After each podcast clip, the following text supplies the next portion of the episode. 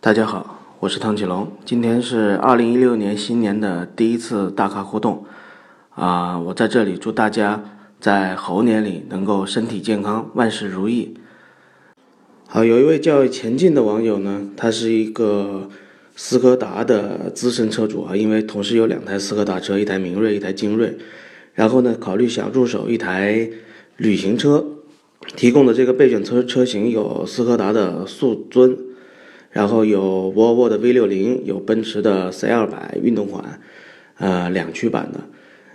呃，具体需求呢，就是需要这个后备箱的空间以及长途驾驶的舒适性。那么从这几个车里面呢，我觉得，呃，比较推荐的是奔驰的 C 二百 RL，因为这款车在换代之后，它的驾控性和舒适性表现的都相当不错，并且它是。后驱的传动系统，后驱的传动结构，所以特别适合这种啊长途驾驶啊，还有这种高速行驶。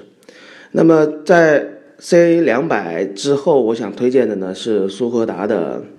速斯柯达的速尊，因为本身这位朋友是一个资深的斯柯达的车主，所以对斯柯达的车呢肯定也比较熟悉。然后速尊呢，因为这三个，因为这几个车里面。啊，速尊作为一款前驱平台的车，就是它在整个空间拓展方面会更有先天的优势，所以它的实用性或者说装载能力应该要略大于这个奔驰的 C 二百。所以这三个车，我觉得如果更注重驾控和舒适的话，那么可以考虑 C 二百；如果更注重装载能力和实用性的话，可以考虑速尊。啊，那么第二个问题呢是缘分天注定提出的这个雷克萨斯 ES 二百和奔驰的 C 幺八零 L 怎么选？这里我想提一点的就是关于 ES 二百，就是很多人把雷克萨斯封为跟神一样的那种，啊，极度的安静、极度的精致的这样的车型。当然没错啊，雷克萨斯 ES 是比较安静的车，但事实上。新一代的德系车在静音方面已经比过去有了很大的提升。那这里面非常具有代表性的车型就是奔驰的 C。那么这一代的奔驰 C 实际上它的安静程度是不亚于雷克萨斯的，特别是说不亚于雷克萨斯 ES 这个级别的车。所以 这两个车如果选的话，啊，奔驰 C 幺八零呢，因为它是后驱平台的，并且奔驰 C 整体的这个。操控性非常不错。那么，雷克萨斯的 ES 二百呢？我觉得，我觉得选择它主要是更多的考虑它的这个更加宽敞的空间。嗯，从那个这两个车的舒适程度和这个安静程度相比的话，因为这两个车我都驾驶过，就是我觉得是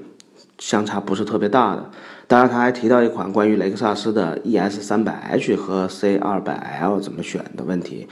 当然，这个差别就会很大了，因为 C 幺八零和 C L 二百 L 主要是在动力上的一个差别，但是 E S 二百和 E S 三百 H 那就不光是动力上的差别了，因为 E S 三百 H 是混合动力的车型，那么混合动力在低速时候的安静程度，这是所有的烧油的车所不可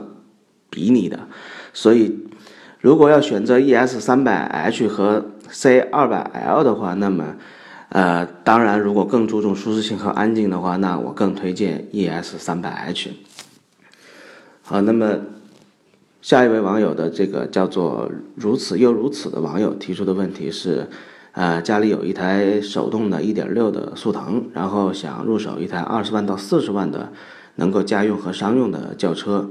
呃，希望空间舒适、动力够用就可以在唐山使用。那么提出了很多车型啊。这里面有有有有迈腾，有金牛座，有 E 两百，有 A 六 L。当然，这个预算跨度比较大啊，从二十万直接跳到了四十万。当然，我们选车嘛，只要在预算范围内，当然是能够选更好的，应该选更好的。所以，在这个价格范围段内，其实是可以选到 C 级车的。那么，如果是 C 级车的选择，其实他提他提的这个候选车型有。有，当然有个准 C 级车，就是福特金牛座，然后有这个标准的 C 级车，奔驰的 E 二百，还有奥迪 A 六。那么这几个车呢，我觉得奥迪 A 六应该更适合你的这个呃使用使使用需求，因为奔驰 E 二百到目前至少到现在还没有换代，虽然它即将换代啊。这个老的 E 二百其实这个车本身的整体性能表现是比较弱的，在同时代跟宝马五相比的话，它的舒适性、它的这个空间拓展、安静程度等等这些是不及宝马五系的啊。然后奥迪 A 六呢是这一代的奥迪 A 六呢，它的这个。啊，它的静音性能和它的这个底盘悬挂的这个舒适性是做的相当好的，比上一代 A 六是有脱胎换骨的变化，呃，并且如果拿这一代的奥迪 A6L 跟奔驰的 E 二百比的话，那么 A6 的舒适性我觉得是要略高于奔驰的 E 的，就是略略高于还没有换代的这个奔驰 E 的，所以在这些车里面呢，我比较推荐奥迪 A6R L。